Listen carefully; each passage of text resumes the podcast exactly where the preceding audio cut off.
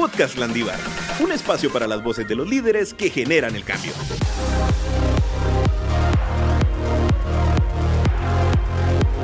Bienvenidos al treceavo episodio de Podcast Landívar. Hoy estaremos hablando un poco de diseño, funcionalidad y sustentabilidad, con un diseñador industrial que dé la talla para darnos información sobre esta temática. Así es, Luis, así que bienvenidos. Hoy tenemos un invitado egresado de la Universidad de la carrera de Diseño Industrial, Eduardo Iboy. Mucho gusto, eh, Eduardo, bienvenido, ¿cómo estás? Bien, gracias. ¿Cómo están ustedes? Muy bien, gracias. Mira, gracias por aceptar la invitación y poder platicar un poco de esto que está teniendo tanto auge, siento yo ahora. Muchas cosas van más orientadas al diseño que al... Ahora, tú nos vas a comentar ahorita un poquito más, pero antes queremos que nos contes quién es Eduardo Iboy, cuál es tu experiencia en el ámbito del diseño, en qué, en qué andas, a qué te dedicas.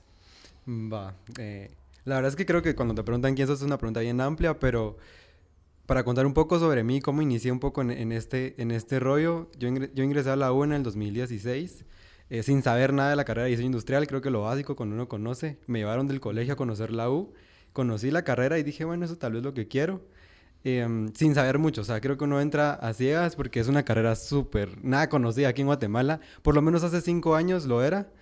Eh, pero digamos, inicio y como que mi pasión y el rollo de adentrarme un poco más a lo que es diseño industrial como tal, hasta en el 2018, que ya era como el tercer año de la carrera, en donde me recuerdo muy bien, llega una de las catedráticas que me daba clases en primer año a buscarme a mí una clase, porque había una oportunidad para hacer una consultoría en diseño de producto y, productos hechos a mano. Y eso era algo que a mí me había gustado desde que entré a la carrera. O sea, yo me, había metido a la U porque quería como enfocarme más a la parte de producción hecha a mano. Eh, pero eh, nunca había tenido la oportunidad de hacerlo y dije cuando me gradúe. Creo que ese es un error también que uno comete cuando entra a la U, como, ay, cuando me gradúe voy a hacer tal cosa. Y realmente ese año me di cuenta que la U te da un montón de oportunidades para empezar como a generar tu propia identidad de profesional dentro sin haber salido, eh, digamos, como egresado. Entonces ahí inicia como que mi experiencia en ese tema eh, y al mismo tiempo, digamos, encuentro una oportunidad para ser e, eh, parte de un equipo en la U que se llama Enactus y entonces ahí descubro también un poco de lo que es el tema de sostenibilidad y ahí empieza, digamos, todo mi rollo de diseño industrial enlazado a sostenibilidad y un poco de emprendimiento eh, y digamos que ese es como el inicio de, de, todo lo que estoy haciendo ahorita. De tu carrera profesional. Sí, literal, o sea, creo que ese fue el, eh, como que el inicio de, las, de esta cima, digamos, a la que...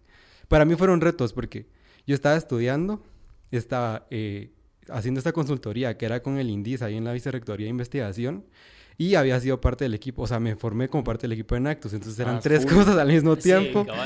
Eh, y bueno, dije, ok, o sea, tengo que empezar a entender que si quiero ser eh, un buen profesional y salir de la U, digamos bien, tengo que empezar a tener experiencia desde ahorita, porque yo sí sabía que salir de la U en una carrera donde en teoría y entre comillas no hay campo laboral en Guatemala, porque sí hay, pero no se conoce, iba a ser bien difícil. Entonces, eh, ahí sí que acepté todo lo que venía em, y realmente aportó mucho a lo que estoy haciendo ahorita, que son más de tres cosas. En ese entonces eran tres, ahorita son como cinco, pero eh, ya les iré contando también. Contanos de una vez en qué, en qué andas, qué son esas tres cosas, así a grandes rasgos. Va, eh, primero estoy trabajando en Alterna, que es una organización que se enfoca mucho al, em, para formar, digamos, emprendedores y negocios, más que todo mi pymes. Eh, yo soy parte del equipo, soy coordinador de alianzas estratégicas y estoy viendo toda la parte de inclusión. ¿Qué, qué es esto? Es básicamente todos los negocios, digamos, que no eh, son tan, entre comillas, también pro como fueron emprendimientos, sino son mi pymes de las áreas em, de los municipios, digamos, de, de, toda Centroamérica. Entonces, estoy viendo temas, por ejemplo, en la región del Trifinio, que se conoce como la parte donde colinda Honduras, El Salvador y Guatemala que son, eh, como, digámoslo así, comunidades en donde hay muchos negocios, pero no tienen como esta formación para eso. Entonces, o esa base. Ajá, ajá, esa base. Entonces la idea es formarlos más en temas de finanzas, en mercado, operaciones y cómo ellos pueden crecer exponencialmente eh, a través de, de, esta formación que les ofrecemos. Entonces estoy trabajando como coordinador de eso. Eh, digamos que este es mi trabajo tiempo completo, eh, pero aparte también estoy apoyando y coordinando una publicación que es de la U que se llama Morfos que nació, digamos, como idea mía y de otras, de otra compañera en el INDIS, que es una plataforma para exponer el diseño industrial en Guatemala. Y el objetivo es eh, promoverlo. Promoverlo y decir a la... que hablaste, que ajá, sí, conocido, entonces... Literal. Eh, digamos que el, problema fue ese, o sea, nadie conoce qué es diseño, no sabe, nadie sabe, incluso los propios diseñadores, qué más están haciendo los diseñadores industriales dentro y fuera de Guatemala. Eh, la carrera tiene más de 30 años de existir, más de casi 500 egresados, eh, y le preguntas a un estudiante, mira, ¿qué hacen o qué han hecho ustedes? Y no saben responderte. Entonces la idea era, eh, desde tomar egresados desde el 87 que inicia la carrera hasta el 2000, en este caso 2020, ver qué proyectos han desarrollado y exponerlos a través de un catálogo, que la primera edición ya salió, está disponible en la biblioteca de la U y también una versión impresa. Y la idea es eso, que continúe esta plataforma para exponer todos los proyectos, em, porque, digamos, el diseño industrial es una carrera bien amplia. Entonces, eh, hay productos, hay servicios, hay experiencias, hay UX design, hay productos hechos a mano, hay diseño digital. Entonces, eh, como que unirlo todo en algo que se muestra a través de algo visual, digamos, en este caso un catálogo, eh, es lo que estamos haciendo. Entonces estoy apoyando ahí un poco más indirectamente. Cuando estaba en la UCI era un poco más directo, yo coordinaba todo, pero ahorita que ya salí es un poco de lejitos, pero todavía sigo ahí. Em, soy Project Manager de Fashion Revolution, que es otra organización que lo que busca básicamente es la transparencia en la industria de la moda.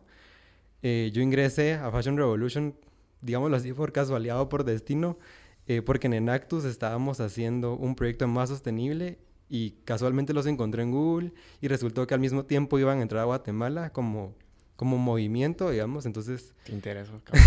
Ajá, yo, me interesó, los contacté para el proyecto, pero al final me quedé ahí. Yo creo que Nactus se, se centró en, en, alguna etapa en eso de diseño de moda, ¿verdad? Y sostenible y todo lo demás. Fíjate que sí, eh, en Actus, tal vez para entrar en contexto, es otra organización eh, a nivel mundial que tiene equipos en diferentes universidades.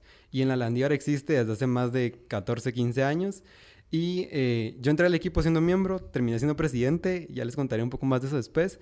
Pero sí, eh, en su inicio, digamos, entró como una, una agrupación que es donde formaba más como administradores de empresas. Emprendedores. Ah, digámoslo como que en ese entonces, en el 2003, 2004, se ah. formó más en estas facultades.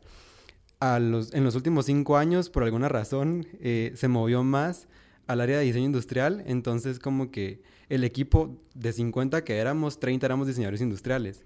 Y era bien interesante porque convergíamos, digamos, con administradores, con ingenieros.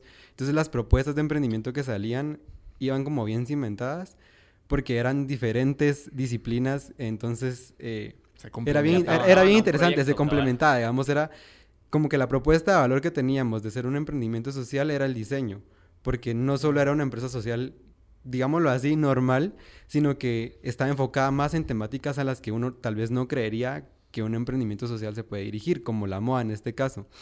Entonces, en los últimos años que estuve en el equipo, sí se dirigió más a esta parte, con dos proyectos bien interesantes, uno que hacía eh, bolsas para el día a día, digamos, de manta reciclada, que son los anuncios que vemos todos los días, y el otro que buscaba más eh, ya a través de prendas de vestir, que eran playeras, eh, como realmente hacer, hacer una cadena de suministros bien transparente, o sea, entender quién la hizo, cómo se hizo, de qué está hecha, cómo cuidar una prenda para que dure más.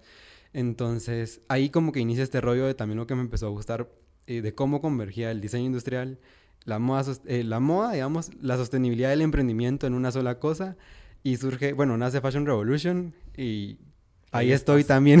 Sí, no, pero la verdad es que creo que algo que hablamos mucho en el podcast es atrévete, acepta los retos y siempre ir para adelante, ¿verdad? O sea, si no lo intentamos, no vamos a llegar a ninguna parte. Sí. Y quería también preguntarte un poco, hablaste de que cuando estabas en la carrera hiciste un poco de consultoría y justo teníamos una, una pregunta relacionada con eso, que es, ¿en qué consiste una consultoría de diseño industrial? ¿Qué es, qué hace un diseñador industrial cuando hace una consultoría para que entiendan un poco más nuestros oyentes? Tal vez como para contexto, digamos, eh, los roles de un diseñador industrial se pueden como generalizar en cuatro. Eh, y uno de esos es el consultor. Aparte de uno ser empleado o ser emprendedor o, o ser como asesor en cosas así, eh, un consultor, digamos, el rol como diseñador es ser experto en un tema en específico y llegar a una empresa, a una organización o a un proyecto y dar todo lo que sabes para que esos proyectos eh, tengan un valor agregado, que en este caso va a ser el diseño. Entonces, em, es interesante porque en mi tesis era sobre esto, sobre eh, cómo agregar valor a través de diseño y uno identifica de qué manera el diseño agrega valor en ciertos puntos, en proyectos, en consultorías y así.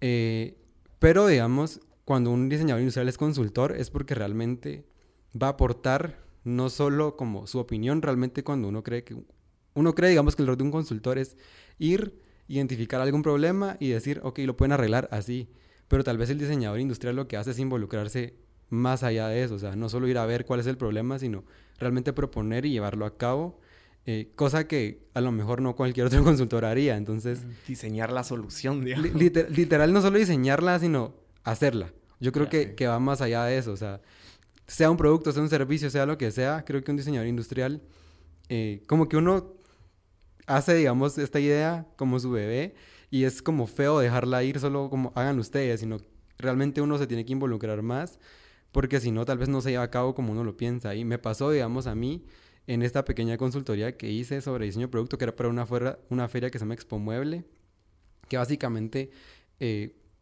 todas las, las, las, empresas que hacen mobiliario en Guatemala como que exponen para vender y exportar y etcétera. Y esta consultoría iba enfocada con artesanos en San Juan del Obispo. Entonces me tocaba viajar hasta allá porque yo, digamos, hacía el diseño, hacía los planos y los renders y etcétera tenía que ir a explicarles a ellos cómo se hacían, porque no puedo yo asumir que todos saben leer planos, pues entonces eh, es más que eso, o sea, es realmente involucrarte al 100%. Eh, y yo creo que como a uno le gusta tanto el, el, ir en la U, a lo mejor ustedes han dado cuenta que hay un taller de prototipos, entonces nos ven cargando madera, metal y, ajá, y todos chucos.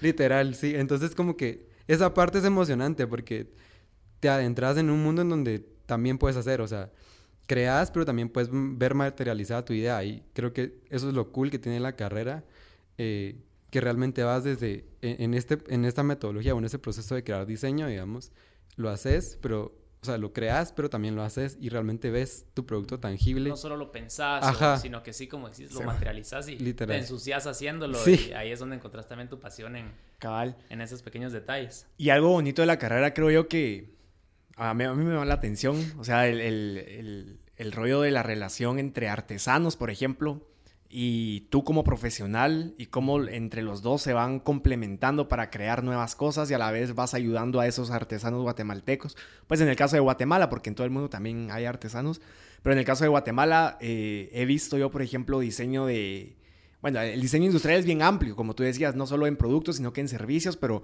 se puede centrar en la moda, en las artesanías, en los servicios, en implementos para medicina, para la salud, etc. Entonces creo que es bien bonito porque entonces le permite al diseñador industrial poder dedicarse o orientarse a lo que más le gusta, que pues claro, ejemplo el tuyo, que creo que te vas un poquito por el lado de más social, digamos, la parte sustentable, de medio ambiente, crear artesanos hecho a mano y todo lo demás que la verdad, hoy en día tiene un, auge muy grande. Y que te quiero preguntar cómo crees tú que está la oportunidad de poder incursionar en la rama del diseño industrial en Guatemala y en, o en el mundo.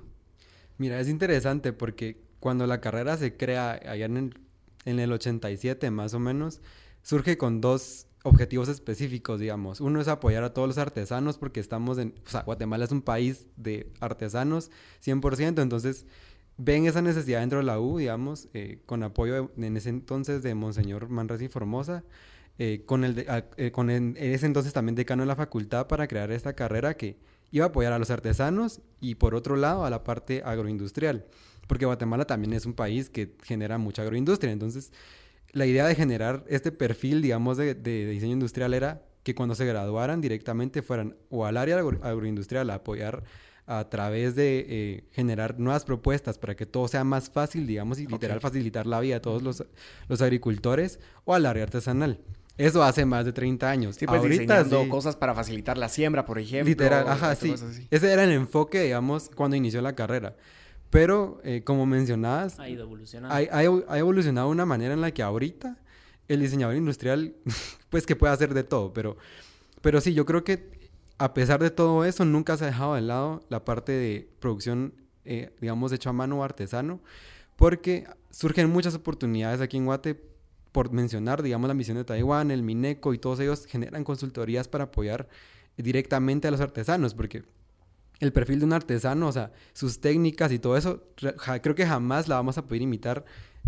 Yo, por más que me haya graduado de la universidad, o sea, yo no voy a ponerme a hacer un un huipil en un telar porque no me va a salir igual. A ellos tienen una experiencia de años y, y es una... es, algo cultural. Ajá, sí, y también es algo cultural en donde yo no puedo ir y, asumir que yo lo puedo hacer. O sea, realmente creo que eh, mencionas esa como unión entre un artesano y un diseñador. Creo que es bien interesante porque el, diseñador como que da estas nuevas ideas y esta innovación y el artesano va a poner todo lo que sabe en conocimiento para hacer esta propuesta, digamos, de algo de calidad. Entonces esto ha generado también que Guatemala es un país exportador de productos hechos a mano por la calidad que se tiene y por toda esta parte de los diseñadores que apoyan al tema de innovación. Entonces ves productos bien interesantes que a lo mejor nunca vas a pensar que se hicieron a mano, pero sí se hicieron a mano. Lo que pasa es que hay un proceso detrás que llevó a hacerlo pues, así. ya. Entonces, sí, es, creo que no se ha perdido esa cultura y hay muchos diseñadores que se tiran a, hacer, a ese lado y, y creo que así va a seguir siendo también en... en- Entonces sí hay oportunidad, digamos, hay para seguir. muchísima, hay Totalmente. muchísima. Y lo que veo interesante de la carrera es que también generas como oportunidades para ya sea un carpintero, un artesano o, o la- o un agricultor, como mencionaste que así fue como surgió la carrera. Y incluso yo conocí un diseñador industrial que también él tenía, él diseñaba muebles y demás y me contaba que todos los muebles se hacían aquí en Guatemala y, y se involucró como tal con los carpinteros para que ellos no solo generaban muebles así que copiaban o algo así, sino que tener esas nuevas ideas que él les fue aportando. Entonces creo que son como facilitadores también. Sí. o le abren a estos artesanos, carpinteros y demás estas posibilidades de poder crear algo nuevo también, ¿verdad? Porque ustedes tienen el conocimiento y, y lo comparten, que creo que es lo bonito de la carrera también. Y quiero hablar un poquito, tú estás bastante metido en esto, que es de diseño sustentable. ¿Qué es el diseño sustentable? ¿Cómo lo aplicas tú actualmente o, y demás? Va, sí. Es interesante también el tema porque creo que la sostenibilidad ha sido, ya, ya es algo que se habla en, en todos lados, no solo en el diseño, sino en todo lo que estamos haciendo actualmente y básicamente, o sea, para hablar de sostenibilidad hay que entender que son tres cosas importantes, es medio ambiente, personas y economías eh, y el diseño aporta en las tres, o sea, básicamente cuando, yo creo que un diseñador cuando se mete a la carrera aquí y en donde sea en el mundo, ya no tiene la responsabilidad de ser sostenible, sino tiene la obligación de hacerlo. Porque, el, digamos, el objetivo del diseño industrial es facilitar y solucionar, digamos, estos retos o problemas que las personas tienen a través de productos o servicios y experiencias. Pero nunca un diseñador, creo que por ética profesional, no puede dejar de lado ni medio ambiente ni personas y por lo mismo economía, sino que realmente estas soluciones que uno crea tienen que estar enfocadas siempre, digamos, en las personas eh, pero nunca vas a dejar de lado tampoco el medio ambiente y que todo esto est- esté bien contextualizado. Y más en un país como Guate, en donde no vamos a crear soluciones, digamos, o sea, no me voy a poner a hacer un mueble carísimo, hermoso, que me va a costar 3 mil dólares, si sé que no lo voy a vender, pues entonces aquí empiezan a entrar diversos factores en donde yo tengo que entender cuál es mi contexto, quién soy como diseñador industrial y cómo puedo aportar ese contexto. Entonces, em, digamos, en, en, en mi perspectiva, yo en su inicio cuando entré a la carrera como que mi objetivo sí era como, ay, sí, producto, eh, como productos en serie y todo esto, pero salí de la carrera y empecé a buscar trabajo eh, y surgieron varias oportunidades, por ejemplo, en empresas que hacen producción de muebles en serie. Y yo dije, ah, o sea, yo hace la parte de sostenibilidad, no me voy a meter a algo que no va conmigo. Si sé Tus que... valores también. Ajá, o sea, mi- a- creo yo que también mi perfil y como que se fue tirando ese lado. Y está, está bien que otros a lo mejor no les interese, pero yo creo que eh, uno nunca puede dejar de lado si es diseñador industrial y la idea es de verdad llevar soluciones a, más allá. Entonces creo que la sostenibilidad es algo propio al diseño industrial y que nunca va a quedarse fuera. Entonces, eh, al final pues encontré ese trabajo en donde la verdad es que me gusta mucho porque vemos toda la parte de, economía más que todo y personas. Pero digamos, vemos, veo el lado de medio ambiente y todo el tema también sostenible con Fashion Revolution. Entonces, eh, creo que son dos cosas que se complementan bien porque yo no sé todo esto, pues o sea, yo estoy aprendiendo también. Eh, y de alguna manera creo que son cosas que me van a hacer llevar a, más personas a ese lado, porque ahora también voy a dar clases, entonces creo que es interesante cómo eh, formar a los diseñadores para que realmente cuando salgan de la carrera entiendan que si van a quedarse a vivir en Guatemala tienen que realmente aportar al país, porque así como todas las profesiones lo hacen desde su manera, digamos, su punto de vista, creo que el diseño tiene mucho potencial para realmente generar esos cambios que podemos ver tangibles literal a través de productos o servicios para todos y por todos. Entonces, sí. No, y que mencionaste que el diseño muchas veces contesta como a un reto. Y qué reto más grande que los problemas que estamos teniendo Sí. con el ecosistema hoy por hoy, ¿verdad? Más que pensar qué nuevo vamos a hacer, qué no vamos a hacer y cómo esto va a aportar a que no sigamos en esta cadena de consumismo o cadena de seguir generando más y más y gastando más el planeta. ¿Qué reto más grande va a tener un diseñador industrial que responder a esa necesidad? Y es algo que también nuestra generación como que ya lo trae inculcado. No lo vimos desde pequeños. Yo siento que nos agarró como sexto primaria, algo así, que empezaron a hablar del medio ambiente, que el efecto invernadero y demás. Y fuimos creciendo con esa mentalidad que ahora las nuevas generaciones desde pequeñitos, desde bebés, lo van a escuchar y como tú dices, vas a aportar. Ahorita que vas a empezar a dar clases y demás a, que esas nuevas generaciones no solo lo escuchen, sino que ya lo pongan en práctica y ya lo piensen como tú. O sea, no puedo pensar en hacer diseño industrial sin responder a esta necesidad. Incluso creo que una de las ventajas que tenemos aquí, podemos hablar, son de tendencias. Porque las tendencias en los últimos años, pues, han ido evolucionando, han ido acelerándose y eso creo que de la mano de un eh, diseñador industrial, eh, las tendencias son claves. Aquí, ¿qué crees tú? O sea, ¿el diseñador industrial sigue tendencias o hace tendencia? Creo que las dos. O sea, depende también el perfil de cada diseñador. no, lo que pasa es que, como cabal mencionás, en los últimos años como que las tendencias han cambiado mucho. O sea, ya no vemos tendencias como antes que duran un año o dos años, sino que ahora la tendencia es ya no estar en tendencia. O sea, si, si hablamos por, por ver un ejemplo claro y visual, digamos, en la moda, ya no hay como una tendencia específica, sino cada quien ha ido encontrando qué es lo que le gusta. Y vemos gente que se viste como de los noventas, por ejemplo, y gente que es un poco más eh, tipo 2010. Y, todo está bien, porque realmente hemos llegado a un punto en donde entendemos que básicamente no necesitamos seguir a nadie para, para llegar a hacerlo. Y em, creo que el diseñador industrial puede hacer tendencias, pero también las puede seguir.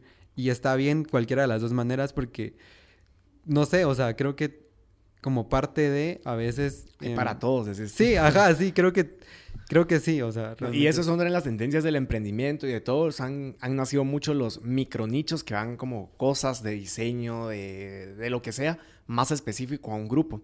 Y la verdad está bien interesante esta plática porque hablar de diseño industrial es bien amplio, algo nuevo que no sabemos. Quizás lo vemos, pero no sabemos que detrás de eso... Eh, de ese trabajo, de ese producto tangible, pues hay el trabajo de artesanos y de un profesional en el diseño industrial, donde la Landívar creo que fue, fue pionera en, esta carrera y nos sentimos muy orgullosos de eso. Entonces, quisiéramos tener más tiempo, seguro vamos a tener otro episodio para hablar más un poquito de diseño industrial, de sostenibilidad, pero ya nos, hoy nos comentaste generalidades muy importantes que debemos de saber y pues sobre todo valorar en los productos que vayamos a consumir, eh, las prendas que vayamos a ponernos, eh, saber de dónde vienen, que están hechos de forma consciente, quién lo hizo, si se les pagó el salario mínimo real. Entonces creo que aportar a ese nuevo...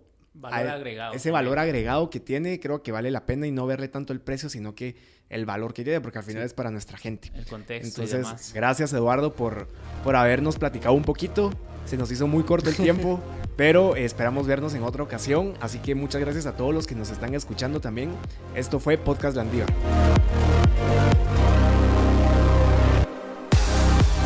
¿Estás listo para sumarte a la generación que lidera el cambio? Síguenos en redes sociales como Universidad Rafael Landívar y Admisiones Landívar en Facebook e Instagram y descubre cada semana un nuevo episodio del podcast Landívar.